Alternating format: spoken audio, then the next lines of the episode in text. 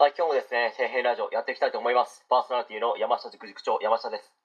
お送りする内容はですね、皆様役に立つように頑張っていきたいと思いますので、よろしくお願いします。え今回はですね、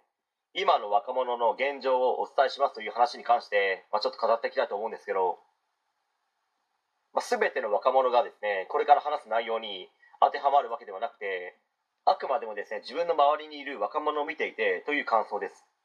まあ、中にはですね真逆の若者もいると思います。しかし例えばですね自分たちの時代の若者と比べるとだいぶ変わってきてるなという思いはひしひしと感じますね。まず仕事に関してですけどできれば仕事はしたくないというですね若者はすごく多いという印象は受けますね。何か本気で取り組まないというか仕事よりもですねプライベートを優先したいという思いの方が多い気はします。お金に関してもですねそんなにこだわってないと言いますか何回かですね辛い思いをして年収1000万稼ぎたいみたいな質問をしたことあるんですけど、まあ、ほぼ嫌だとかもうどうでもいいとかと言いますね。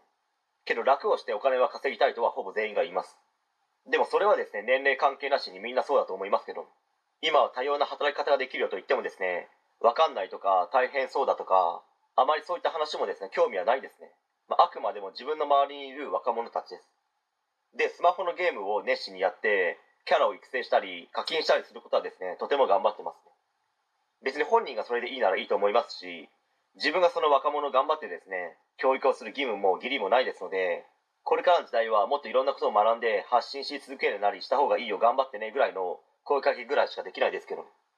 そういった思考や環境から抜け出すためには自分で危機感を持つなりして自分自身で動かなければいけないわけなので、まあ、もしこの話を聞いたですね同じような感じの若者がいるならば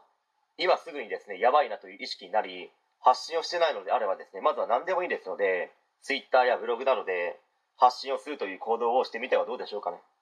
そしてお金を稼ぐ仕組みとかって漏れてない情報とか漏らしたくない人たちも結構いるんですよ、まあ、そういった人たちのところにですねひっそりと潜り込んで情報を入手するというようなですね行動を同時にしてみるのもいいと思います。最初から意気込んでやると続かないですのでまずはですね自分ができる範囲内で頑張ってみてください。応援しています。え今回以上になります。ご視聴ありがとうございました。できましたらチャンネル登録の方よろしくお願いします。